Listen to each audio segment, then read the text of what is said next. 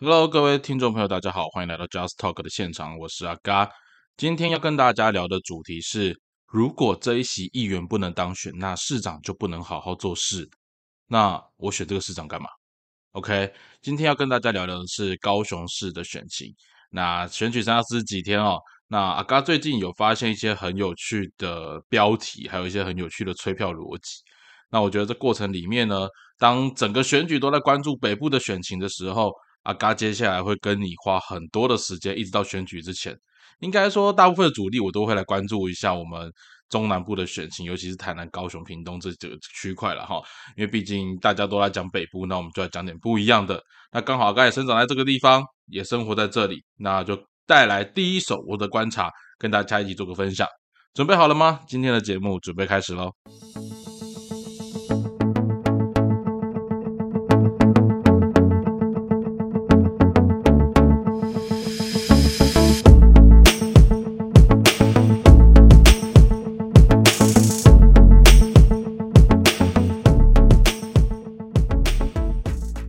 那各位听众朋友，大家好。那今天呢，阿嘎来跟大家聊的，就是我今天刚好在那个新闻上面看到一件事情啦。这个应该算是旧新闻哦，就是这几天发生的。就是大家还记不记得那个激进党之前有一个立委叫陈柏伟哦，就三 Q 陈柏伟嘛。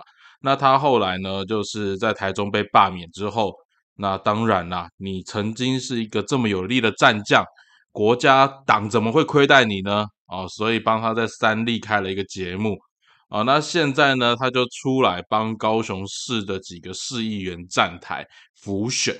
那我觉得这个过程当中也都很正常，只是这边就有一个很现实的一个第一个观察重点是，哎，各位，陈柏伟是哪一个党？激进党。那激进党的特色是什么？民进党的侧翼。哦，这一点你要不要认同？我不晓得，但是从很多的迹象看起来。你可以想想看，民进党从拿到政权之后，他养了多少侧翼？哦，从第一代的时代力量，从太阳花学运开始，然后一直到现在，哦，像激进党，大家都已经公开承认了哈。而且他们还很有趣的事情是，大家还记不记得之前有个新闻，就激进党的那个议员参选人，然后去讲了林佳龙不应该对 N N 案封那个拿出来当证件这样的一件事情，最后的结果是什么？激进党去跟林佳龙道歉，各位，我们在台湾哎，我们在中华民国哎，这是一个以号称民主法治为号召的一个国家，结果今天你竟然需要为了自己的认同，为了自己的认知而对另外一个党来道歉，这是什么样的状况？这是共产党吗？好，那我觉得激进党它就是民进党侧翼这件事情，从这些种种的迹象，你从我从评论角度来讲也可以啊，但是我就认为它就是一个八九不离十的侧翼。那陈柏伟很明显嘛，现在他背着谁？背着蔡其昌的那个竞选背心，台中嘛，蔡其昌竞选背心，帮那个高雄市的议员，比如像黄庸秀那几个人来站台，在讲什么？在讲说啊，现在高雄最危险就这两席，然后大家一定要努力盯他们上去。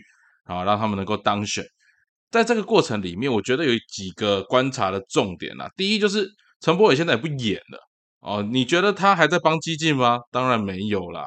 哦，讲了很多什么，他都要跑南北通告啊，来帮大家赚钱，可能这是一个事实。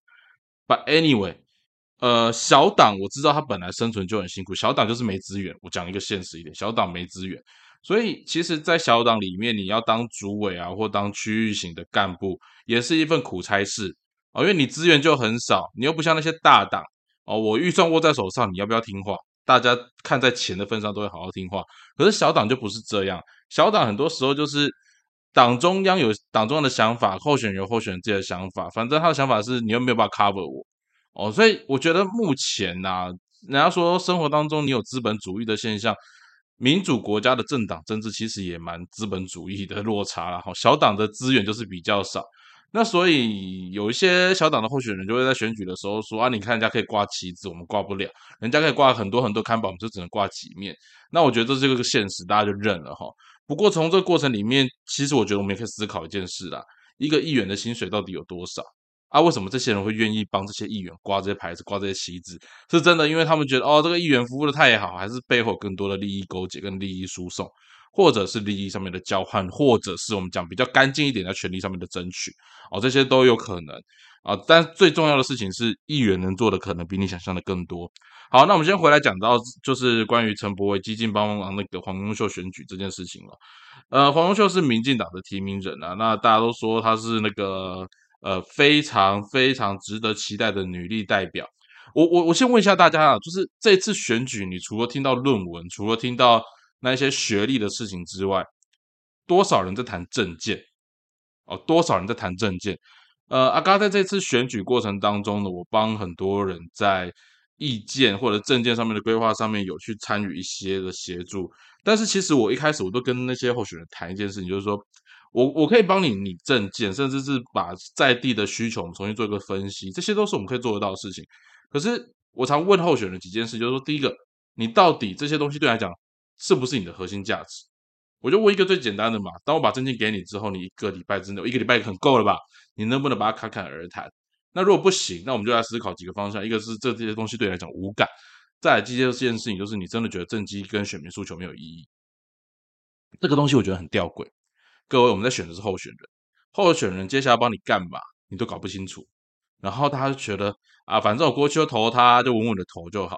所以你会看到有些地方会有一些所谓的万年议员。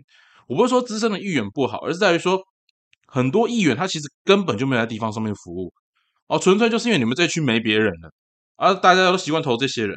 所以我常开玩笑哈，有时候你选议员最辛苦的是第一届，选上之后你只要不要太烂，原则上你要继续连任是没有太大的问题。为什么？因为你就会形成一个新的巩固势力，那这个新的巩固势力对地方是不是这种帮助？我常开玩笑哦，台湾的选举啊，你在看那些议员，在看那些立委，在看那些市长，甚至有时候你看总统候选人，他们所提的政见都是在思考是这是不是他们可以处理的成绩哦。然后再来，各位在选举期间，我就以高雄来讲，很多议员喜欢拿什么啊？我争取到 U Bike 的站点，我争取到什么公车设站点？哎，各位。这些议员哈，他跟你讲说要争取到那些站点有的没的，实际上是什么？实际上这些都是交通局或者是政府他要求那些业者一定要做到的事情啦。哦，实际上是这样啊。那些站点会不会实际上面的意义不重要，反正只要我端得出来，选民能够觉得我有做事情就好。各位，在二十一世纪哈，我真的奉劝各位要做一个有智慧的选民呐。哦，所谓有智慧选民就是。你的议员跟你讲说，他争取到，比如说啊，我举例来讲，就是 U Bike 的站点。但你知道 U Bike 站点很重要的事情，它有它有经济效益跟经济规模。你说可以服务地方啊，重点是有多少人去借用。然后他没有借用的时候，你占一块土地在那边，你觉得合理吗？哦，或者是议员要设站的地方设的乱七八糟，或者设的那个地方根本他就没有，他不是交通节点，根本就没有流量。那纯粹告诉你说，我有争取到，我有这个代金，实际上是浪费什么？各位，那一些争取全部都是你我的民脂民膏啊。议员拿你的钱去作秀，你可以这样接受吗？如果各位可以接受的话，那你不妨现在就先帮我做个抖内啊！阿嘎的节目很欢迎大家抖内给我哦。你看你的名字名高被政府浪费掉，不如直接抖内给阿嘎的节目，我还可以帮你看政府到底做了些什么事情，还有一些内幕可以跟你做分享。抖内我比。直接缴税给国家有意义的多哦，这是一个题外话，跟大家做个分享啊。但是如果真的需要抖内了哈，阿嘎做节目也是很辛苦，有些资料也是要做同整啊。那希望大家可以协助一下。哎，讲到这样就觉得有点心酸了哈。好了，我们言归正传了哈，就是我们现在在谈整个政府，尤其是在选举的过程里面，我觉得一个很重要的观察就是。这些像陈柏伟啊，或者是说这些黄永秀啊，这些在地的，比如说或 even 不是在地的，反正就是跟执政党相关的议员，我可以理解一件事，你知道县市首长就是地方选举的母鸡哦，所以他们常常讲说议会要过半，然后市长比较好做事。可是我一直觉得这是一个很有趣，甚至很吊诡的逻辑。议员的工作他是立法权，市县市长的工作他是行政权，在。那个我国的宪法，你就算拿美国的宪法，不好，很多人喜欢美国立法权跟行政权本来就有监督的关系啊，啊，怎么会现在我们在讲议员的时候，变成是议员是帮立帮市长的政策背书的橡皮图章？这逻辑我真的觉得很吊诡。那再往下一步讲，就是当我们在看这些候选人的时候，各位，我们什么时候选举变成政治帮派的一种选择？我再讲白一点，今天我们选候选人出来，我们投给那个候选人，他真的当选之后，你到底是持续的监督这些候选人到底有没有帮我们做事情，还是你接下来就说啊，因为他是我选的，他是我挺的，哥克安那这要卖，我马上来挺你，这就变什么？这就变一种政治帮派啊！这是一种政治帮派的逻辑。我真的觉得从这次选举哈，选风如此之恶劣。我们的选民不晓得有没有办法换一个角度去思考，你所选出来的那个民意代表或者是县市首长，他真的有如当初他所说的这些内容，然后去执行他该做的事情吗？哦，或者是有些证件当提出来的时候，你就发现靠背你一个民意代表，结果你在讲行政首长该做的事情，你根本连这个 sense 都没有，你敢出来选民代？哎，各位，这些事情如果在国小、国中你在写考卷的时候，你一个答非所问，你是表示扣分的。啊，怎么到了社会上面的时候，因为政治立场、政治意识的关系，对基本的 Q&A、基本的是非都没有了？这是我觉得台湾选举最奇妙的一件事情。当然了，所有民主国家选举都会有这个样子，因为毕竟信者恒信，不信者恒不信，这就是一种是非喜好的问题。可是我常常好奇一件事情哦，当你的喜好可以超过一件事情的是非的时候，这个国家的公益还会留下多少？哦，这个国家的公益还会留下多少？我再往前讲一件事情。我们从高雄的选举讲高雄的选举，你就不得不提一个人，叫做韩国瑜了。OK，韩国瑜那时候在选高雄市的时候，的确，我觉得对于一个地方来讲，长久没有换执政党，这是一定会有问题。藏污纳过的事情太多了。我这个地方就举一个最现实的例子来讲，我从韩国瑜的例子来讲哈，韩国瑜那时候选高雄市长，除了最差的人，其实不只是陈其迈，最差的人其实是高雄市政府里面的官员。为什么？在这么长时间以来。他们为了绿营擦脂抹粉哦，同样道理你可以套用在苗栗哈。OK，他们为了那个绿营的部分擦脂抹粉，里面有太多肮脏或者是不堪入目的东西在这里。今天一旦韩国瑜上台的时候，有没有可能把这里面的内脏全部翻出来？哦，这是有可能的。但是韩国瑜当时选择了一件事情，我觉得这也是韩国瑜跟其他国民党政治人物不一样的地方。他选择的是从你的文化里面去着手。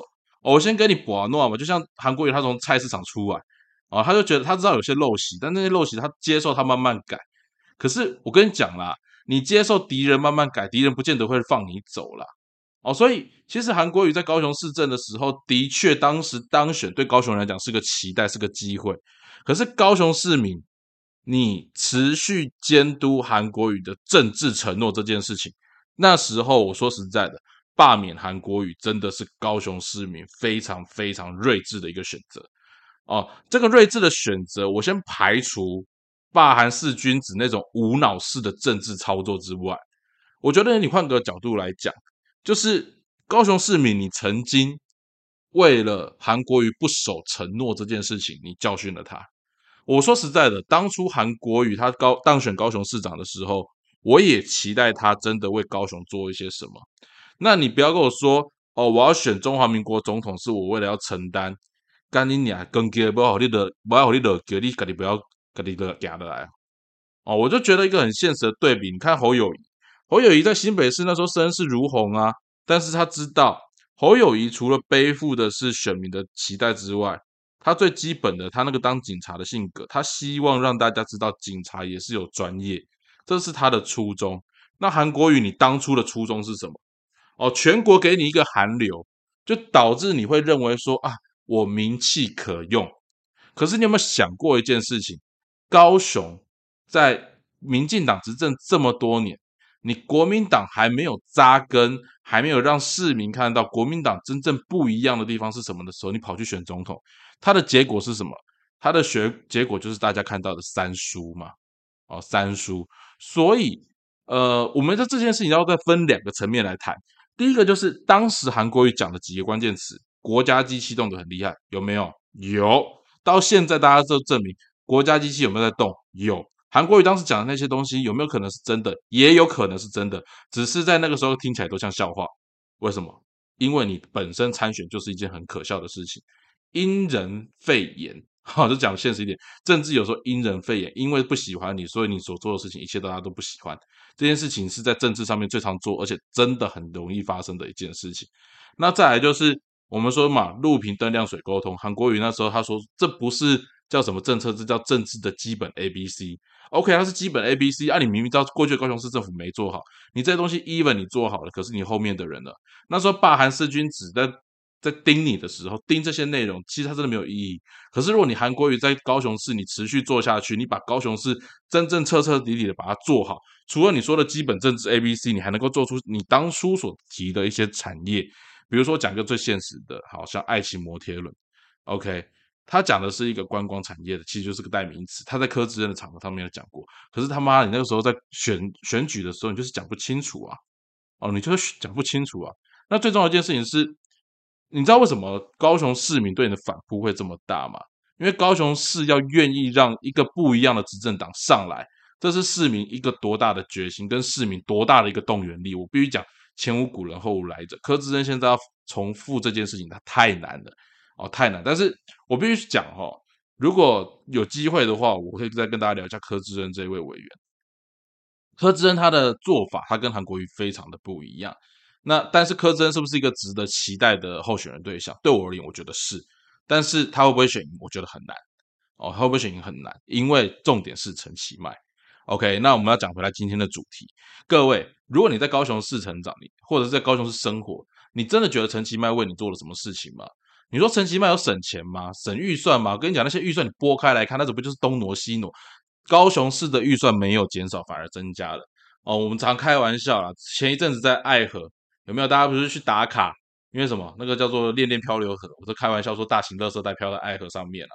然后还有甲仙那边有没有？甲仙那个仙玉那个芋头城。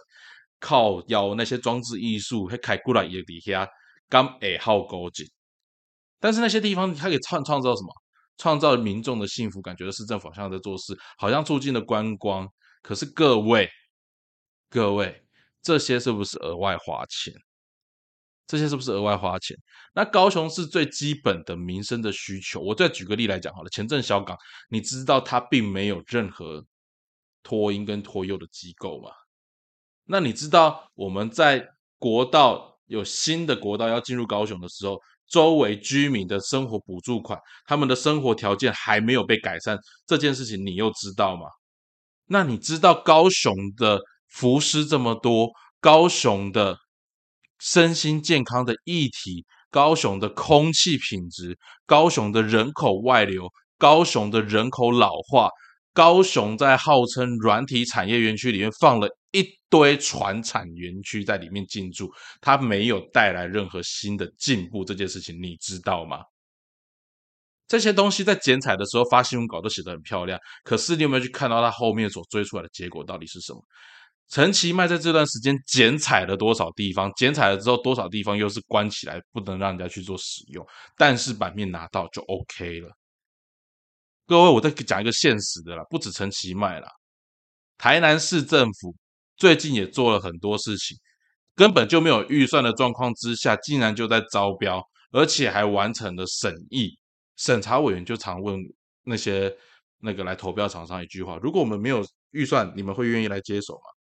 各位，如果在一个地方哈，我就讲一个现实啊。长时间执政下来之后，你的整个市府运作，我讲来听听，就是个公犯结构。我没有批评公务人员的意思，可是我就讲一个现实，他们也必须这么做。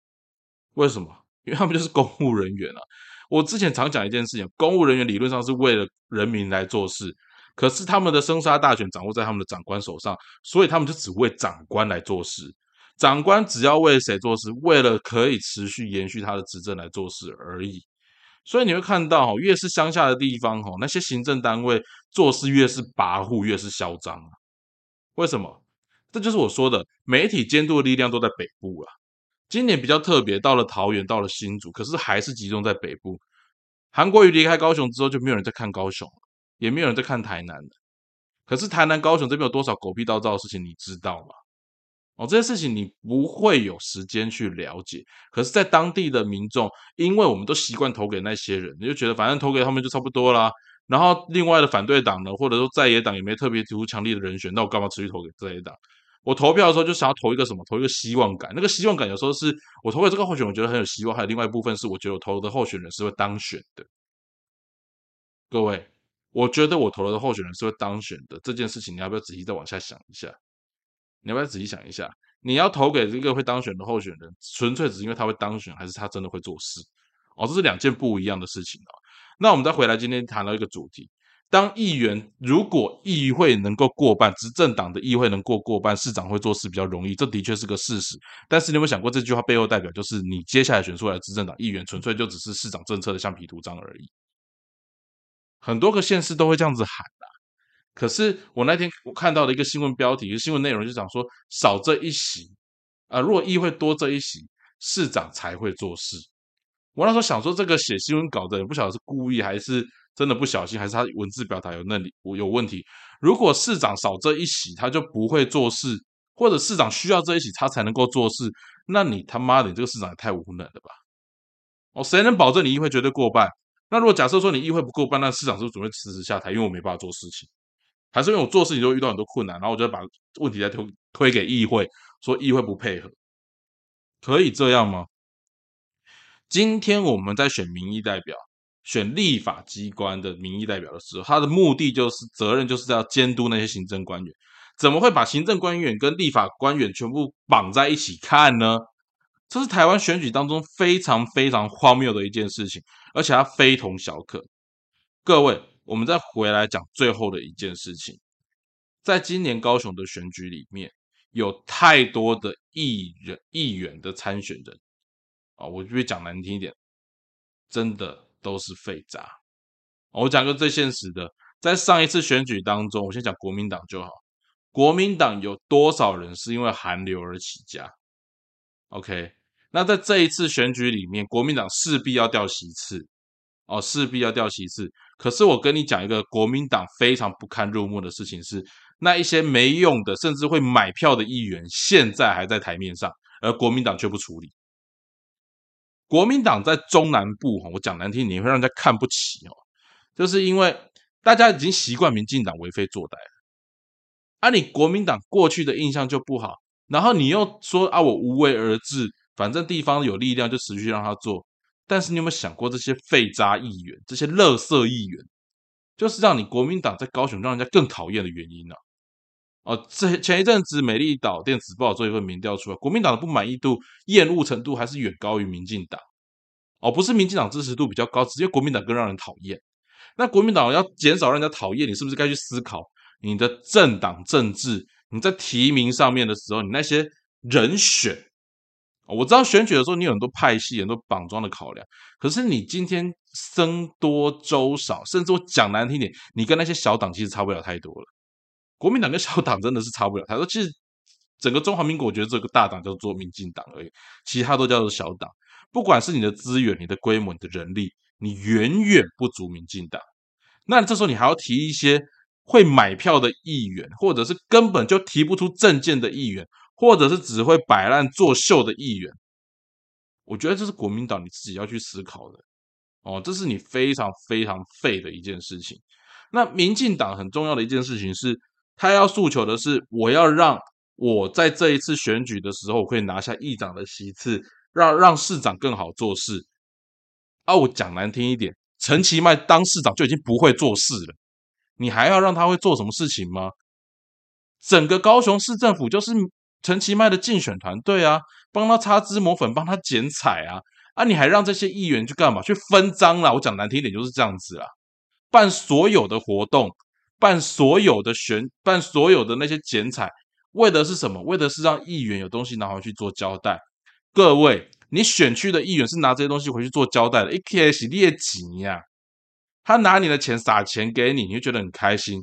那各位各位各位 听众朋友，你要不要拿你的钱撒钱给我？阿盖可以帮你撒百分之七十回馈给你。我太傻傻怕的喝，你会接受这种做法吗？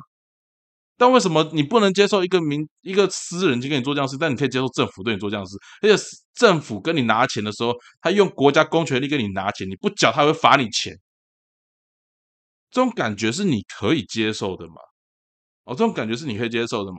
最后我做一个结论，各位，我们在高雄的选举里面，这一次我真的请大家去看一下，你那个选区候选人到底提了什么样的证件出来。在这一次高雄市的选举里面，我请你去看看每一个候选人的论述能力。我也在请你去看看，不是老议员就是废柴，但是老议员里面一定会有很多，一定会有很多是根本就拿不出什么证件的。啊，你也不要觉得新人就一定要给他机会哦，有些新人很用心，会做事。阿嘎在接下来的访谈里面，我找几位我觉得还不错的议员，我可以跟大家推荐，甚至让大家去评估一下。但是有一些议员，有一些新人议员，纯粹。只是要拿过去自己悲惨的经历，或者是拿什么，你知道吗？或者是拿着别的政党的奶水，在那边上媒体版面，在宣传自己的过往，而实际上他没有任何的问政跟讨论的能力，他没有专业，有的只有一堆人想要卡位的一个地方政治分配利益的一个棋子而已。啊，请各位选举在这次看的时候，选举也快剩没多少天了啦，花一点时间去看看哪些候选人真的是你看得到、听得到，而且我真的很诚挚的建议各位有机会去挑战这些候选人，你去问问看。啊，刚刚在接下来的节目里面，我会先跟大家预告哈，我就会有机会去直接挑战这些候选人的想法。你也可以看看那些候选人，不管是新手或是老手，他们面对问题时候真实的反应。